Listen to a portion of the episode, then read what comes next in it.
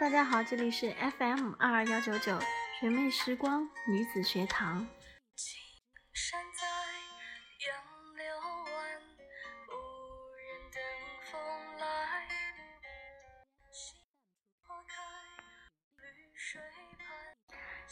天真的人不代表没有见过世界的黑暗，恰恰因为见到过，才知道天真的好。这是三毛的一段话。今天我们来分享：成熟不是为了走向复杂，而是为了抵达天真。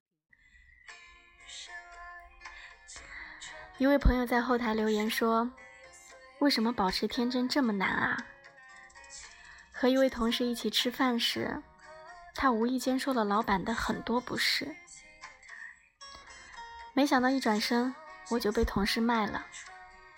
第二天，老板找他谈话。如果你对我很不满，可以辞职。这位朋友留下一段感叹：我一直天真的以为，路见不平就该拔刀相助，朋友有事就该两肋插刀，投入爱情就该飞蛾扑火，喜欢就是喜欢，讨厌就是讨厌。后来经历很多次惨痛教训后，我才知道，这个世界原来那么复杂。为什么保持天真这么难啊？如果成熟意味着世故、圆滑、虚伪，那我宁愿一辈子学不会成熟。我回答：你想保持天真的唯一方式，就是先失去天真。而另一个朋友问了一个相反的问题，因为亲朋好友老是说他：“你想事情为什么总是这么天真？你做事情能不能成熟一点？”于是他在后台留言问：“我要不要向祁同伟学习？”看过《人民的名义》的人都知道，祁同伟原本是偏远山区的农村娃，费了九牛二虎之力才考上汉东政法大学。跟无数农村好青年一样，祁同伟想凭借自己的努力打出一片天。但毕业之时，他遭遇了一次潜规则，被分配到了一个小山村的司法所。于是他终于恍然大悟：我以前怎么这么天真啊？天真的以为知识能改变命运。现在我终于知道了，能改变命运的不是知识，而是权力。从此，祁同伟就迷上了权谋之术。这位朋友问：“我想变得成熟点，是不是应该向祁同伟学习？”我回答：“当然不应该。成熟不是为了走向复杂，而是为了抵达天真。”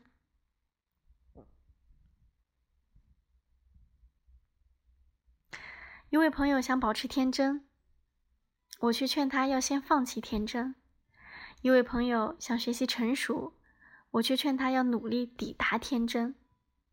这是不是有点自相矛盾？我先讲一个清源维信禅师的故事。那一年，行者问禅师：“您学道前是什么样子？”禅师说：“见山是山，见水是水。”行者问：“那您学到后呢？”禅师答：“见山不是山，见水不是水。”行者问。那您得到后呢？禅师答：“见山又是山，见水又是水。”这个故事其实讲的就是成长的三种境界。我们青春年少时都是天真的，不知道世界的运行规则，所以见山是山，见水是水，活得天真烂漫、纯真无邪。这时候我们的状态是一种无我境。少年不识愁滋味，是一种无知的天真。我们慢慢长大，步入社会后，才明白这个世界竟然这么复杂。山不是我以前见的山，水也不是我以前见的水了。吃尽苦头后，我们终于学会了应付，于是进入成长的第二重境界——假我境。懂得了戴上面具，懂得了见风使舵。很多人会停留在这一层很久，甚至一生。但强大的人会跳出这一层，进入成长的第三重境界——真我境。知道世界的运行规则之后，见过人世的复杂与阴暗之后，才更加明白天真之可贵。于是愿用天真的态度去度过这一生，所以便又见山是山，见水是水了。也就是说，一个真正天真的人，必定见过人世的复杂与阴暗，否则这样的天真只是一时的无知。一个真正天真的人，也必定是超越了世俗的成熟，所以才能回归于丰富的单纯。赵新梅给方鸿渐去了封电报，推荐他到三旅大学任教授。可高校长觉得方鸿渐至多能做个副教授，但电报已经发了，如何是好呢？于是高校长便玩起手段来，一见到方鸿渐，他就说。收到我的信没有？方鸿渐懵了，没有呀。高校长急了，这信很重要，哎，一下就把方鸿渐整得愧疚起来。高校长说：“新梅说先生是留德博士，可先生开来的履历上并没有学位。”方鸿渐的脸腾一下红到耳根。高校长又说：“部里的规矩矮板得很。”赵先生学历至多能当讲师，教授待遇报上去一定会被驳下来。但我相信新梅的宝剑，所以破格聘先生为副教授。方鸿渐又羞又愧，连声说谢谢。一个烫手问题就这样被完美解决。围城里这般的人性刻画比比皆是，可见作者钱钟书是个极通世故的人。虽然极通世故，但钱老却依然一派天真。文革期间，上面通知他参加国宴，一般人接到通知都是受宠若惊，钱老却说：“我很忙，我不去啊。”这是江青同志点名要你去的，我不去，我真的很忙，我不去。那可不可以说你身体不好，起不来呢？不不不，我身体很好，我很忙，我不去啊。在那个骚人墨客竞相献媚邀宠的时代，钱钟书始终保持着文人的清高和傲骨。什么是天真？这才是真正的天真。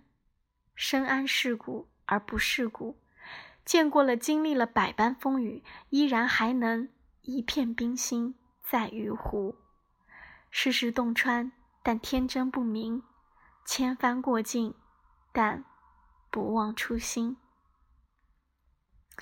一九五七年至一九七八年间，木心数度入狱。他被关起来的原因是什么呢？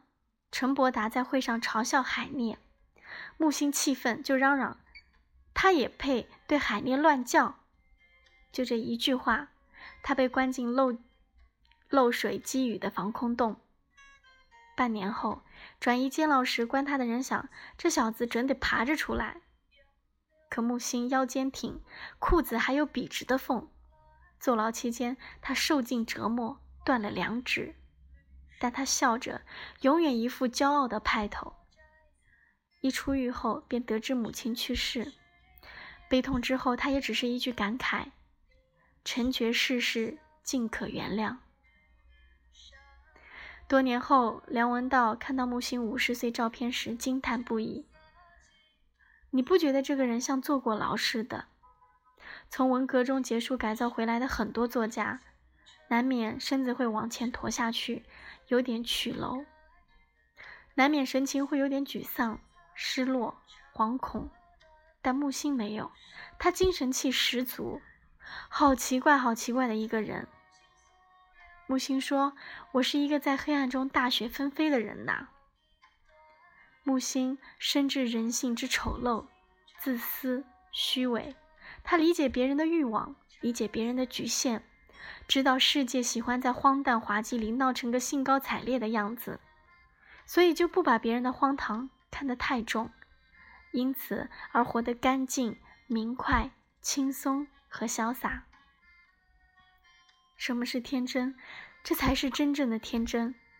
母亲说：“真正的成熟是你在经历过太多事情后，依然能够将内心与这个世界进行剥离，享受人生而不沉湎，历经苍凉而不消极，看透人性，宽恕人性，了解黑暗但不直根黑暗。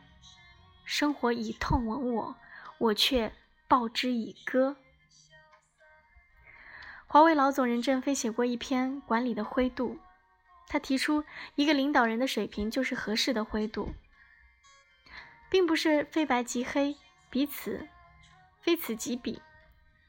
合理的掌握合适的灰度，是使各种影响发展的要素在一段时间和谐。这种和谐的结果叫灰度。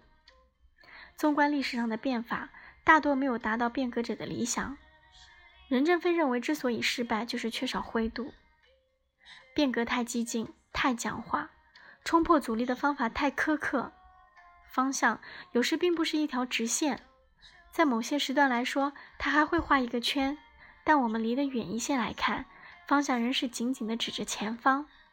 坚持合适的灰度，任正非带领华为所向披靡。什么是天真？这才是真正的天真。天真不是一味的白，而是能够容纳一定的灰。灰。是懂得融洽于人情世故，白是永远坚守自己的价值体系，灰衡量的是应对外界的能力，白衡量的是保持内心的能力。所谓天真，就是融洽于世故，但超然脱俗，接受整个世界，但并不因此失去自己。龙应台写过一篇《相信与不相信》。曾经相信过历史，后来知道原来历史的一半都是编造；曾经相信过文明的力量，后来知道原来人的愚昧和野蛮不因文明的进展而消失；曾经相信过理想主义者，后来知道理想主义者往往经不起权力的测试；曾经相信过爱情，后来知道原来爱情必须转化为亲情才可能持久。在经历这么多失望后，龙应台笔锋一转。譬如历史也许不能信，但是对于真相的追求可以无止境；譬如文明也许脆弱不堪，但是除文明外，我们其实别无依靠；譬如理想主义者也许成就不了大事大业，但是没有他们，社会一定不一样。譬如爱情总是幻灭的多，但是萤火虫在夜里发光，从来就不是为了保持光。什么是天真？这才是真正的天真。看透生活的本质后，依然热爱生活。正如罗曼·罗兰所说：“世上只有一种英雄主义，就是在认清生活真相之后，依然热爱生活，懂得残缺。”接纳残缺，但依然孜孜不倦追求美好。很喜欢作家花大钱的一段话：成年后受过最好的夸赞，大概是天真。当然，小时候也被这么夸过，但这两者是完全不同的概念。那时的天真是蒙昧，是还未开花的状态，人生尚未一片混沌局面。而成年后的天真是一种选择，是心里透亮，是英勇的去选择做一个天真的人。学者周国平也曾说过一句类似的话：“对于新的境界，我所能给出的最高赞誉，就是丰富的单纯。我所知道的一切精神上的伟人，他们的心灵世界无不具有这个特征。这种丰富的单纯。”就是见山又是山，见水又是水后的天真。天真的人不代表没有见过黑暗，恰恰因为见过，所以才知道天真的好。人生获得大幸福的人，都是真正天真的人。真正的成熟，不是为了走向复杂，而是为了抵达天真。